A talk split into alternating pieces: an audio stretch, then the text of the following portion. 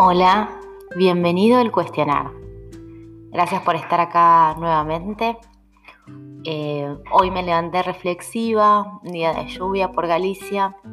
No sé si escuchan, llega pronto el invierno y bueno, los días se vuelven un poco más oscuros y más lluviosos, lo que nos permite volvernos un poco más reflexivos y cuestionarnos todo un poquito más, a no volverse loco, ¿no? Em, en el episodio de hoy vamos a hablar de exigencias.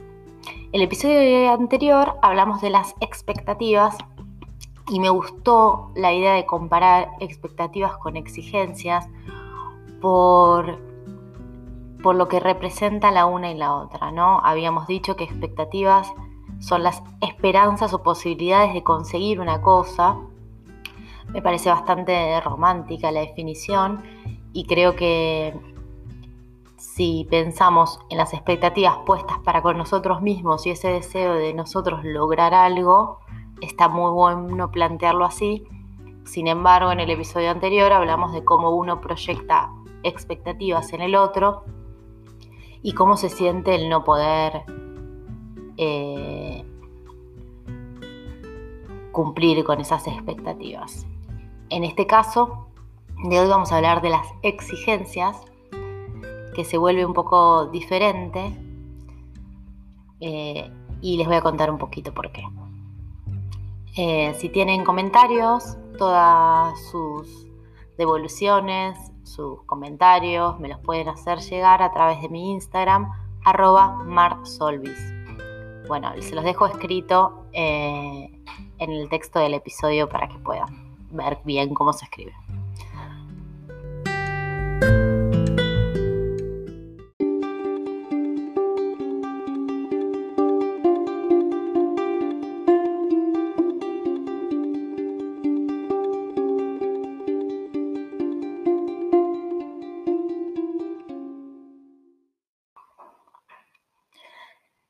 Si vamos a trabajar la definición de exigencia, me encuentro con requerimiento o necesidad forzosa para que se produzca una acción o pretensión caprichosa o desmedida. Bueno, a un alto, ¿desde qué lugar viene la exigencia? Si es forzosa, es algo que no quiero hacer, algo que no, no estoy preparado para hacer. Em, y si es una pretensión caprichosa o desmedida, mm, tal vez no debería estar haciendo eso, ¿no? ¿De dónde salen las exigencias y por qué están tan cerca de nosotros o, las sentimos tan presentes en nuestra vida cotidiana? Y les voy a contar algo más de un trabajo personal. Hace ya unas semanas que vengo trabajando el tema de las exigencias. Creo que hay muchas cosas que nosotros creemos que deberíamos hacer de tal o cual manera, que nos forzamos a hacerlo de esa manera. Quiero ser la mejor guía Montessori, quiero ser la mejor esposa para mi pareja, quiero ser la mejor madre, la mejor tía, la mejor amiga, estar siempre. Quiero, eh, no sé, y ahí empieza la lista, ¿no?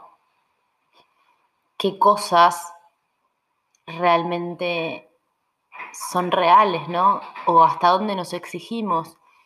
Y me encuentro en situaciones personales de proyectar esas exigencias a los niños y las niñas con los que trabajo en el ambiente o verme a mí proyectándolas inconscientemente, ¿no? Y decir, bueno, acá tengo que hacer un paso para atrás y entender de dónde viene.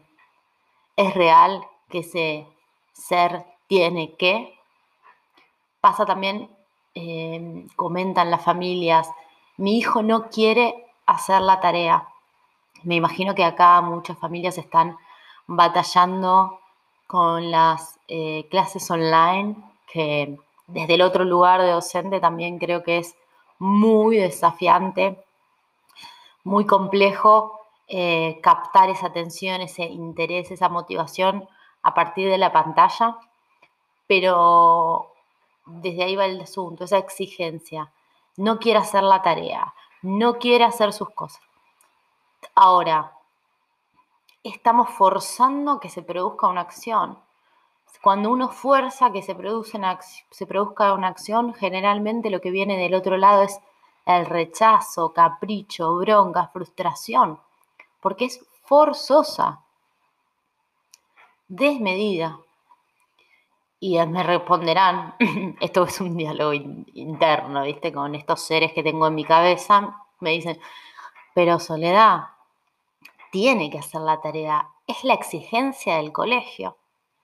Vale, lo entiendo. Ahora, en este contexto, en esta situación particular, ¿no deberíamos considerar que algunas de estas exigencias no nos están llevando por el buen camino, no nos están ayudando al vínculo con nuestro hijo? ¿Qué pasa si libero a mi hijo, hija, de todas esas exigencias y le pregunto, ¿cuáles son tus intereses? Entiendo que la escuela está pautada desde lo que hablamos en otro podcast, los contenidos que uno tiene que saber a la edad y lo que tiene que trabajar. Genial. Pero este no es una situación tradicional y este mensaje va, creo que orientado a entidades educativas, familias, a mí misma incluso. Bajar un poco las exigencias para con nosotros, para con el otro. ¿Qué estás esperando del otro en el medio de una pandemia? ¿Realmente creemos que en el medio de esta situación de incertidumbre, estrés, nervios, donde todo lo cotidiano, toda la rutina quedó perdida de un día para el otro y se tuvieron que adaptar en un nuevo contexto, ¿realmente creemos que esos seres están listos para que nosotros exijamos más de ellos? Y esa exigencia si es forzada, ¿por qué? ¿Por qué debemos exigir en el otro y no aceptar lo que el otro nos da? O guiarlo para que el trabajo sea hecho desde un lugar del placer.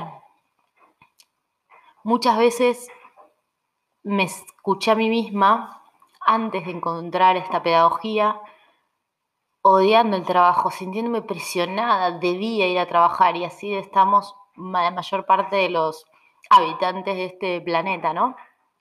Son pocos los que tienen, o somos pocos los que tenemos el placer de hacer lo que nos gusta, de poder trabajar en algo que nos hace bien. El que tiene que trabajar para poder sostener a la familia, con todas esas exigencias, no tiene esa posibilidad. Y muchas veces cuando me encuentro ahí rechazando ese, trabajo padeciéndolo me retrotrae a, la escuela, ¿no? A las veces que no quería hacer la tarea o que había algo que no quería estudiar, ¿no? Es como que la escuela te prepara a que vas a tener que hacer las cosas porque sí, porque yo lo digo, porque es así, porque es el mundo en donde vivimos. Y la pedagogía Montessori plantea algo diferente y me parece que está mucho más eh, alineada con la situación en la que estamos viviendo hoy hoy, 2020, un año que nos dejó patas para arriba a todos, donde no creo que haya nadie que crea que este sea un buen año. Y da esta realidad, y pensando en que estamos tratando con seres de que, ¿cuántos años? Chicos, chicas, de 0 a, no sé, 20, cómo estamos ayudando, exigiendo más, más. ¿No fue suficiente todo lo que el mismo contexto les exige? Perdieron su lugar, la escuela. En muchos casos no volvieron a la escuela, que es mi lugar fuera de la familia, mi refugio, donde estoy con mis amigos, donde tengo mi privacidad, mis charlas íntimas. Perdimos perdieron eso. Y los las familias perdieron también su espacio. Muchas familias me dicen, no, es que yo a la mañana yo llevaba al colegio y tenía tiempo. Ese tiempo que se tiene que organizar de otra manera. La pedagogía Montessori, como les comentaba, trabajamos de otra manera porque no hay tareas. ¿Y por qué no hay tareas? Porque el trabajo debe ser algo que ellos deseen.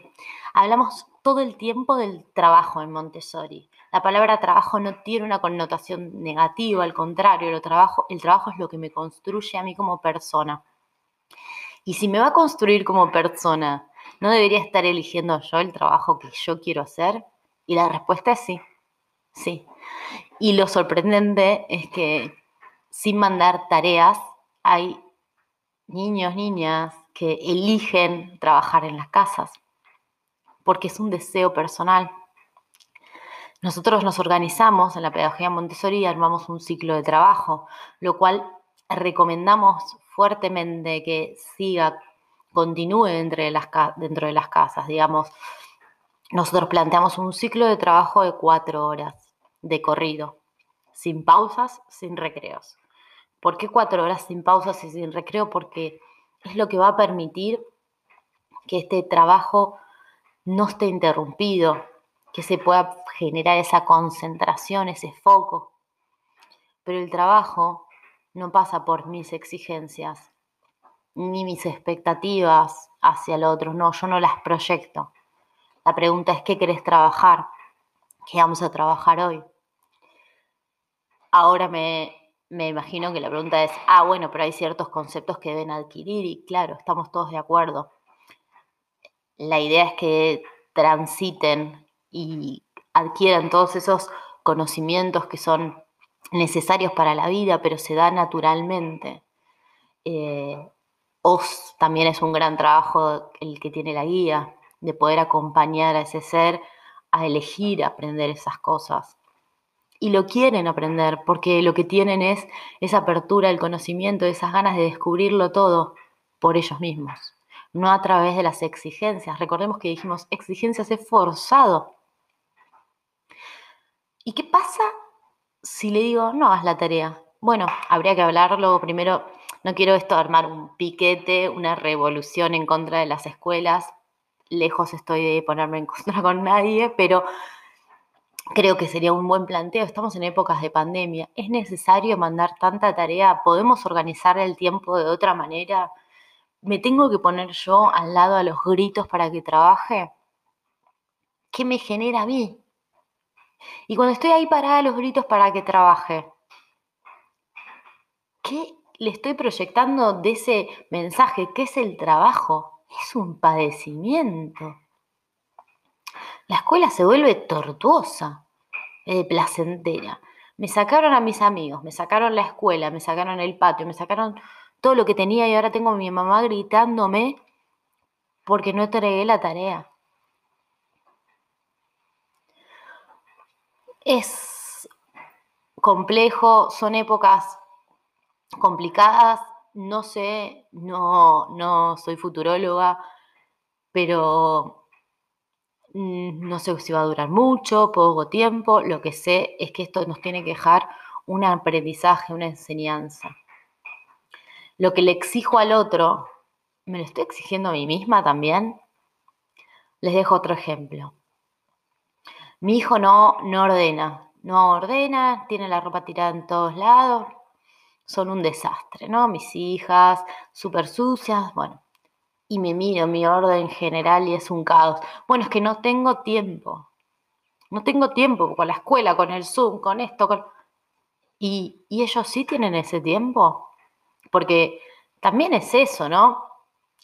Nos estamos comparando constantemente con chicos que tienen capaz mínimamente 20 años menos. ¿Desde qué lugar nos paramos a decir, a exigir, a demandar? ¿Por qué no invitar a descubrir intereses? ¿Por qué no invitar a construir ese espacio dentro de la casa juntos? Decir, bueno, hoy tengo ganas, hablo mucho en relación a la primaria porque es mi edad, es la edad en la que me especializo, de los 6 a los 12. Em, pronto tendremos una invitada para que nos hable un poco más de las etapas previas.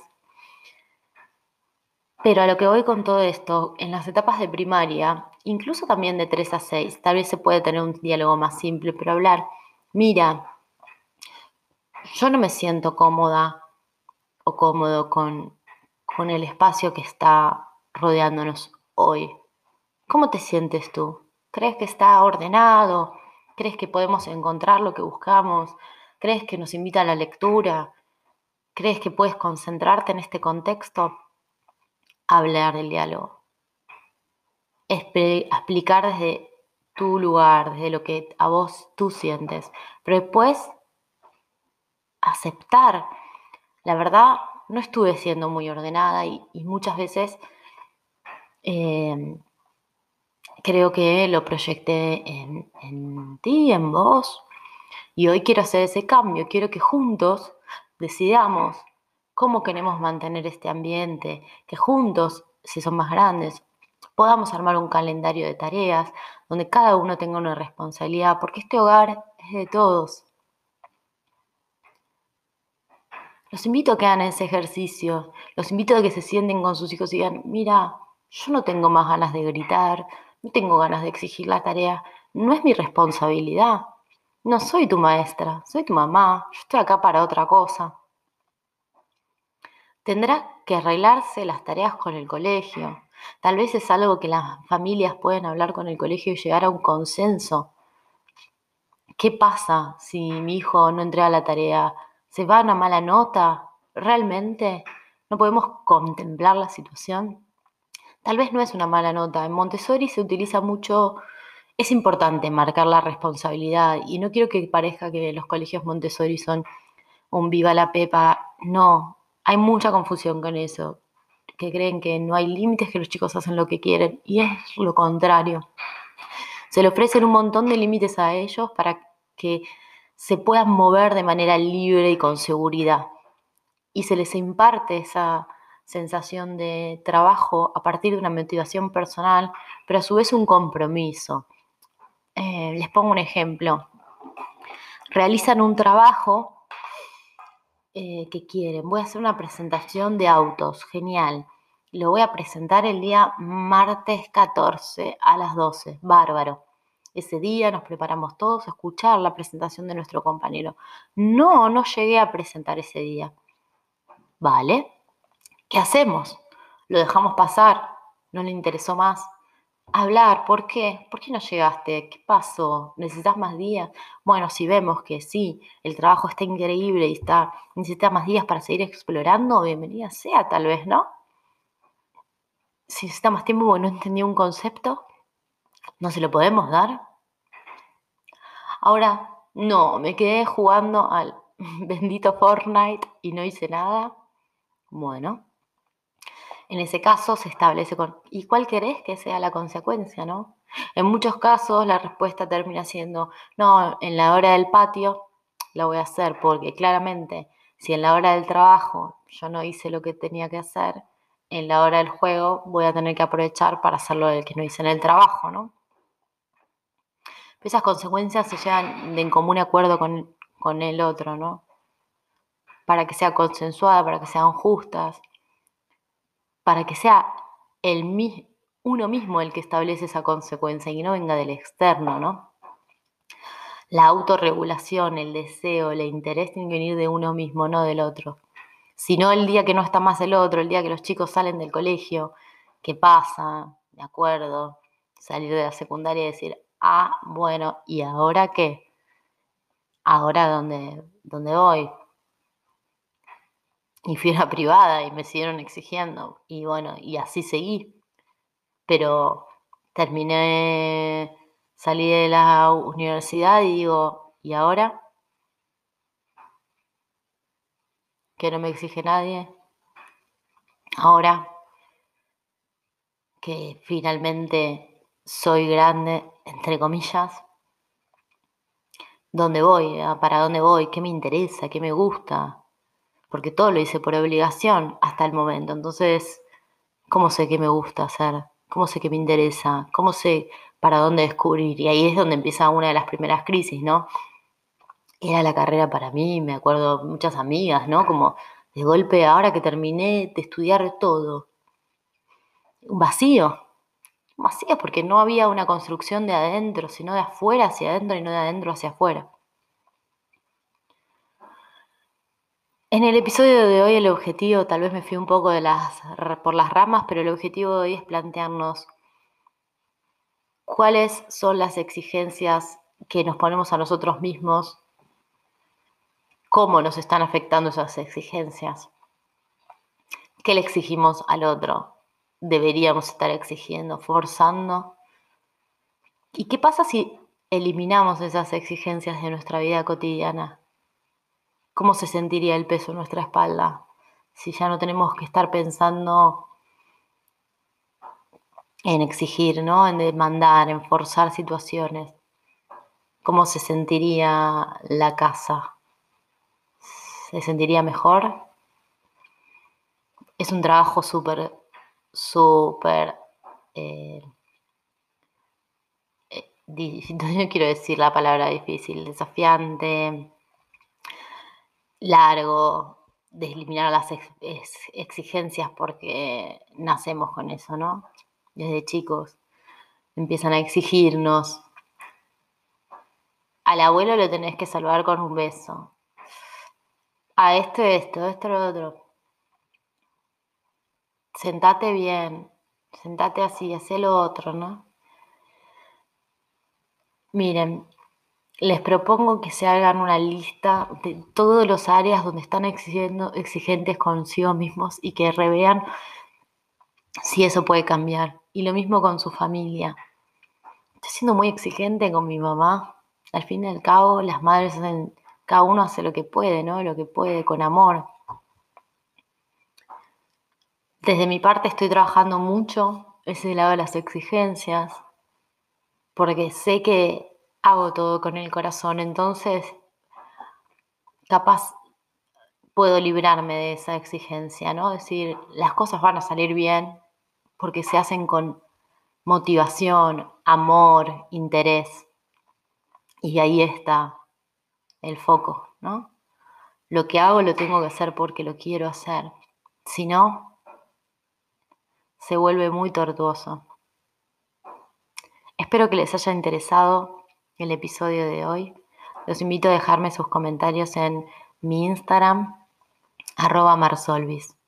Les mando muchos besos eh, y hasta la próxima.